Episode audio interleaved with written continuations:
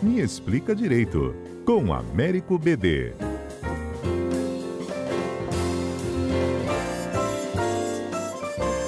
Nossa, hoje tem assunto, hein, BD?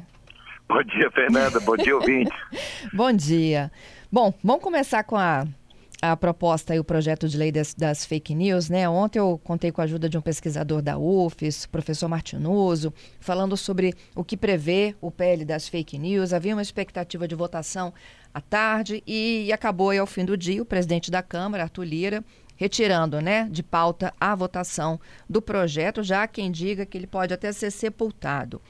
É, um dia antes da votação, a gente acompanhou no domingo aquela é, podemos dizer assim, um contra-ataque né, das big techs que tentavam desqualificar o projeto, contribuíram aí para reduzir inclusive o impacto né, das informações verificadas chegassem até o leitor e o internauta. Por conta disso, a justiça já determinou, inclusive, não só né, a retirada do que eles já fizeram, né, de postagens indevidas contra o projeto, como também que a polícia passe a ouvir os, os executivos.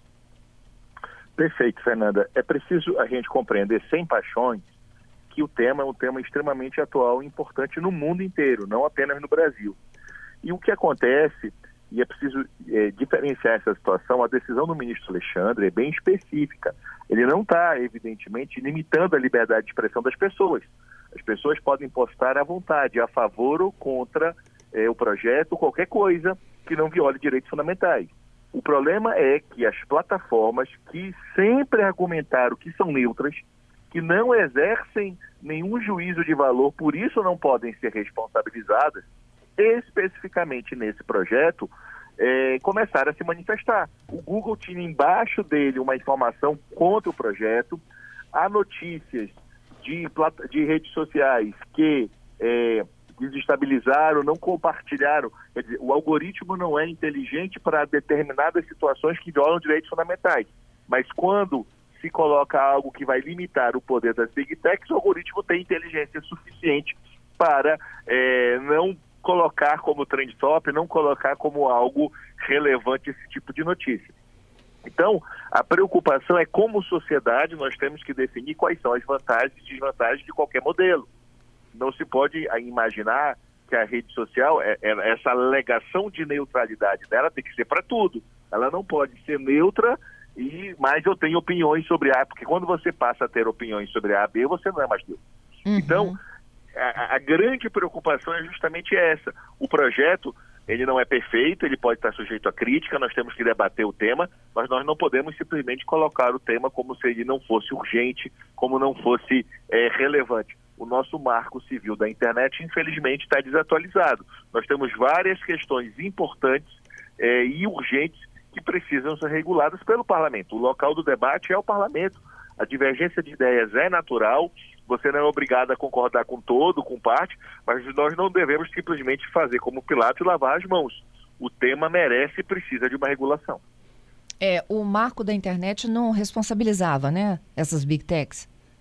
Justamente por essa questão da neutralidade, justamente por esse argumento, é, durante um tempo, a lógica inicial do debate era essa: não, as redes devem ter uma proteção porque elas é, não, não manifestam opinião, a opinião é só das pessoas que ali estão.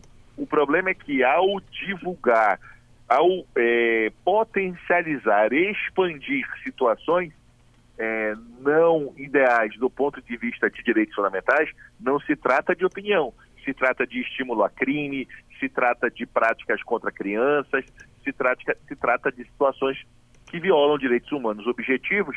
Neste caso, esse tipo de conteúdo, o algoritmo tem que ter alguma forma de saber que isto não deve ser divulgado, não deve entrar como grandes manifestações. Então esse é o problema. O Marco Civil, de fato, ele não trata dessa, dessa última questão e desses pontos é, de uma maior responsabilidade e de uma necessidade de preservação por um maior tempo das próprias informações. Uhum. E aí, olha só, é, a partir de agora, então, Google, Meta, Meta Facebook, WhatsApp, Instagram, né? Spotify, Brasil Paralelo, todos eles passam a ser convocados, então, para esclarecerem os movimentos de domingo. Exato, justamente com a seguinte preocupação. vocês são neutros ou não são neutros? Vocês sabem ou não sabem controlar esse algoritmo de vocês? Porque a preocupação, como se, se coloca, é uma preocupação do ponto de vista como sociedade.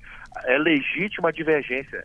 A gente pode ter opiniões diferentes, isso não tem problema. Agora, a narrativa fática, pelo menos, deveria ser igual.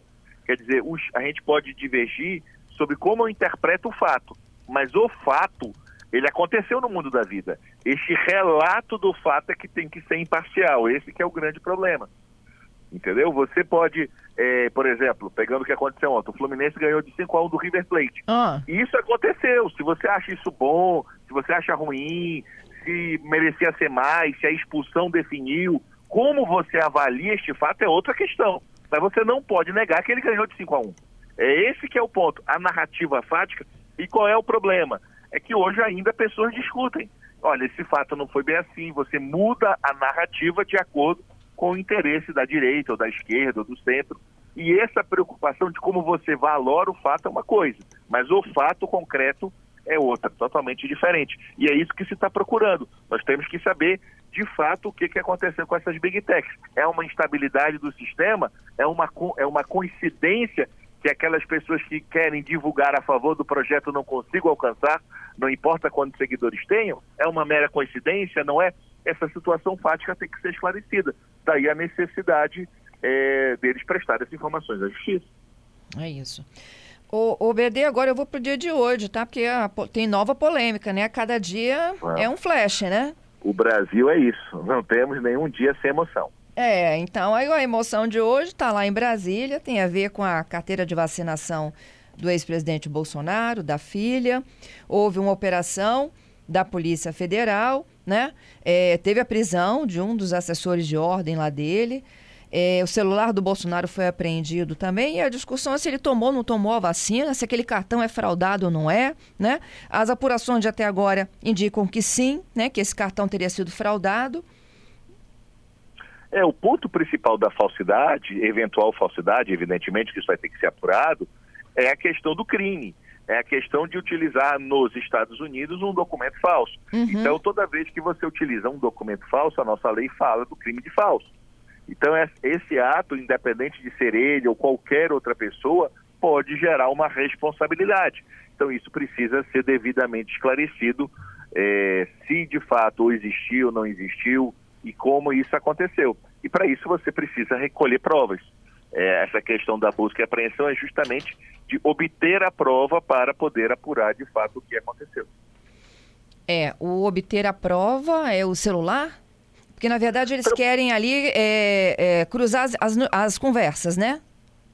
É, também, quando você apreende um celular com autorização judicial, porque hoje a interpretação que prevalece no Brasil e nos Estados Unidos é que a polícia, o Estado só pode acessar o celular com uma ordem de juiz, sem ordem de juiz, o presidente, o governador, o ministro não pode determinar é, um, uma, de, uma degravação ou, ou vasculhar um celular, é preciso uma ordem judicial.